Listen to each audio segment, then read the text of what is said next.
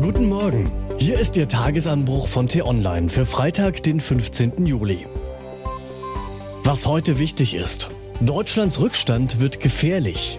Die mangelnde digitale Infrastruktur wird zum Risiko. Geschrieben von T-Online-Chefredakteur Florian Harms und am Mikrofon heute Til Schibitz. Hi. 73 Jahre sind seit der Gründung der Bundesrepublik vergangen, aber manchmal kommt es einem so vor, als befinde sich Deutschland noch in der Steinzeit. 1993 wurde das World Wide Web erfunden. Doch fast 30 Jahre später sind wir hierzulande immer noch nicht in der digitalen Gegenwart angekommen. Während Staaten wie Dänemark, Finnland, Irland und Estland ihre Wirtschaft, ihre Verwaltung, Schulen und ihren Verkehr mit Hilfe digitaler Prozesse modernisiert haben, wird das größte Land der EU von Jahr zu Jahr weiter abgehängt. Wohin man auch schaut, überall Mängel. Funklöcher auf dem Land und Faxgeräte in den Behörden. Fehlende Daten in Gesundheitsämtern und fehlende Computer in den Schulen. Dazu überforderte Prozesse bei der Bahn und bei der Bundeswehr, bei Standesämtern und Gerichten. Ganz zu schweigen vom immer noch fehlenden Bürgerportal, in dem man schnell und einfach zum Beispiel Ausweise verlängern könnte. Und nicht zu vergessen, das Steuererklärungsportal Elster brach kürzlich gar wegen Überlastung zusammen. Der digitale Rückstand ist mittlerweile so groß, dass man kaum noch weiß, wo man mit dem Kitten anfangen soll. Statt einzelne Projekte anzupacken, beschwört die Bundesregierung deshalb gern die Notwendigkeit eines allumfassenden Masterplans, der Deutschland endlich in die digitale Weltspitze katapultieren soll. So hat es auch schon Angela Merkel gehalten, die einen Digitalrat gründete, um viele wohlklingende Strategien auszutüfteln. Passiert ist dann fast nichts. Ähnlich macht es übrigens auch Olaf Scholz. Nach wochenlangem Hickhack zwischen seinem Kanzleramt und diversen Ministerien soll Volker Wissing von der FDP, der immerhin den stolzen Titel Digitalminister trägt, bis Ende August die ungezählten lose Blattsammlungen zusammentragen und daraus einen Digitalpakt zimmern. Das ist eine Aufgabe, deren Bedeutung eigentlich kaum überschätzt werden kann. Von ihr hängen Deutschlands künftiger Wohlstand und seine Attraktivität als Wirtschaftsstandort wesentlich ab. Nicht zu vergessen die Zufriedenheit der Bürger, das Bildungsniveau der Kinder, ja, die Arbeitsfähigkeit der Behörden.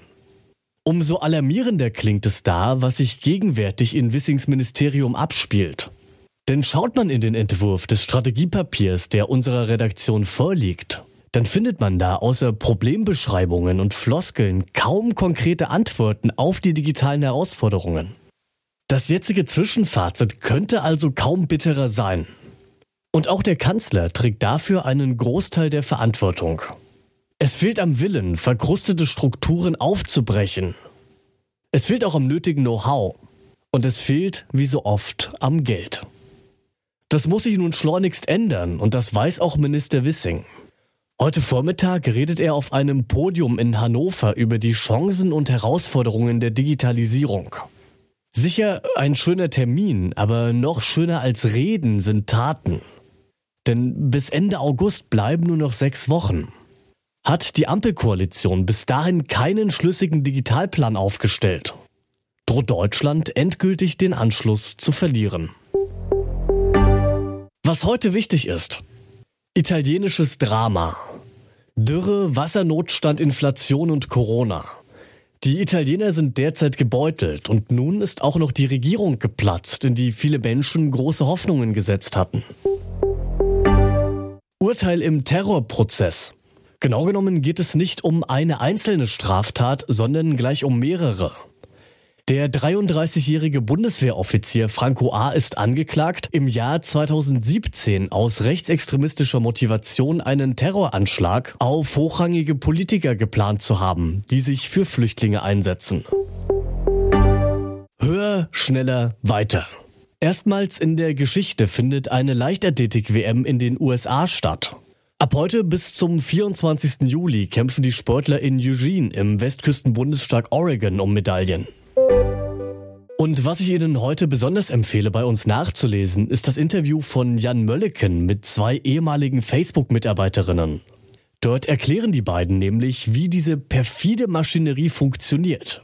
die neben der Verbreitung von Hass und Gewalt sogar teilweise für die Zersetzung von Demokratien verantwortlich ist. Den Link dazu finden Sie in den Shownotes und alle anderen Nachrichten gibt es auf t-online.de oder in unserer App. Das war der T-Online Tagesanbruch, produziert vom Podcast Radio Detektor FM. Am Wochenende diskutieren wir über die aktuelle wirtschaftliche Krise und ein Thema, das uns irgendwann alle betreffen wird, nämlich die Rente. Die Folge gibt es exklusiv zum Hören schon heute Abend und zwar überall, wo es Podcasts gibt. Ich bedanke mich fürs Zuhören. Ciao. Ich wünsche Ihnen einen schönen Tag. Ihr Florian Harms.